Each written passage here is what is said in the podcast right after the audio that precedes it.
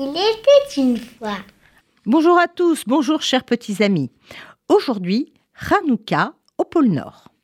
Voici une histoire extraordinaire, comme l'histoire de Hanouka et toutes les histoires autour de la fête de Hanouka. C'est l'histoire de scientifiques du département de recherche des pôles qui a trouvé dans la glace une petite merveille.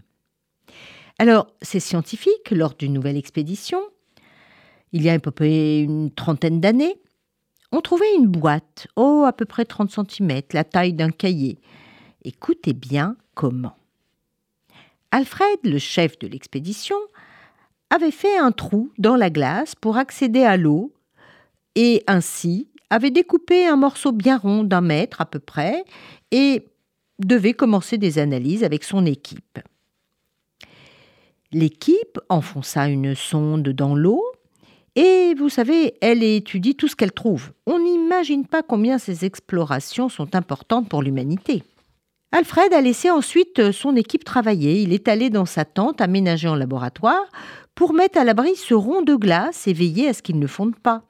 Car après, il le repose au même endroit pour éviter les trous, parce qu'un trou dans la glace favorise les brisures de la plaque et c'est très dangereux pour les hommes et les bêtes d'ailleurs. Jusque-là, tout était normal. Mais voilà qu'Alfred reste figé. D'accord, il fait très froid et de quoi se transformer en glaçon, mais là, il était complètement interloqué. Il s'approcha du bloc de glace et vit comme un reflet d'argent dans l'épaisseur de la glace. Et il se dit que c'était certainement le reflet de l'éclairage. Mais tout de même, il remarqua plusieurs traits argentés. Et là, il commença à s'exciter.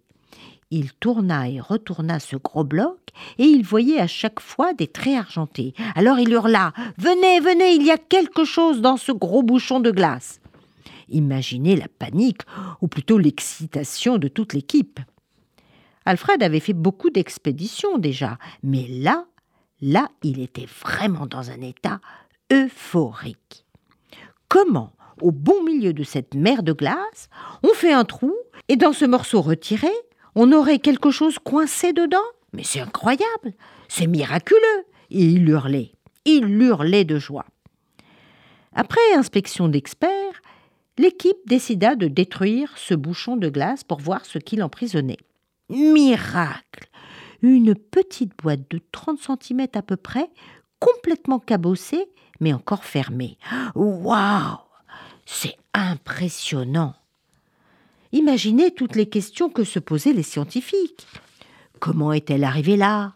Qu'y avait-il dedans? Comment l'ouvrir sans tout casser et détruire des éléments importants pour la science? Devait-on vraiment l'ouvrir?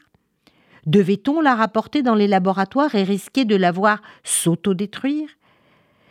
À qui appartenait-elle? Etc., etc. Des milliers de questions. Alors Alfred, le responsable de l'expédition, décida de ne pas la toucher et de la garder dans la glace pour la conserver intacte jusqu'à la fin de l'expédition. Oh là là, quel suspense Un mois après, les voilà rentrés au Canada dans leur laboratoire avec la boîte bien conservée. Alfred consigna toute cette aventure dans un bel article connu seulement des scientifiques, mais il avait tenu son carnet de bord personnel qu'il donna en héritage à ses enfants après sa mort. Écoutez bien, chers petits auditeurs, je vous dis ce qu'il avait écrit. Voici le jour venu de se pencher sur le mystère de la boîte d'argent. Avec des spécialistes, nous commencions l'ouverture de la boîte. Bon, je passe sur les précautions prises par les scientifiques, mais moi je faisais des prières en pensant à mon père, Joachim Alévi, homme sage et très pieux, et à ma mère, professeure de sciences naturelles à l'université. Tout à coup, je m'entendais dire à voix haute mes prières. Personne de l'équipe n'osa m'interrompre. Je priais pour avoir pris la bonne décision, pour que cette boîte révèle des secrets à l'humanité. Voilà, la boîte est ouverte, mais le couvercle s'est fendu en deux. et tous crièrent en chœur Ah un haut d'étonnement. Dedans, une petite ranoukia de 20 cm à peine, qui avait traversé le temps et la mer de glace pour se retrouver là sous nos yeux. J'en pleurais d'émotion. Quel miracle Il continua son récit que je vous livre. À qui appartenait-elle? On ne le saura jamais. Comment est-elle arrivée là, coincée dans ce bloc de glace? Ah, j'ai cherché des années des années. Certainement une expédition quelques années avant la nôtre, qui avait dû se faire euh, vers le mois de décembre, pendant la période de Hanouka. J'ai retrouvé plusieurs noms juifs qui participaient au programme d'exploration du pôle Nord. Et puis je les gardais dans mon laboratoire. Oui, j'ai publié dessus dans des revues spécialisées, mais pas pour le grand public. Alors je vous demande de le faire savoir à la communauté juive et au monde que le miracle de Hanouka continue de nous éclairer aux quatre coins de la terre. Je vous demande de continuer vos recherches pour reconstituer l'histoire de cette Hanoukia. Mais quelle histoire Cette histoire aurait pu être vraie. On aurait aimé qu'elle soit vraie. Mais peu importe. Elle insuffle le message du miracle des lumières de Hanouka. Alors soyez sensibles et reconnaissants au miracle de la vie, au miracle du bonheur et de petites joies en famille.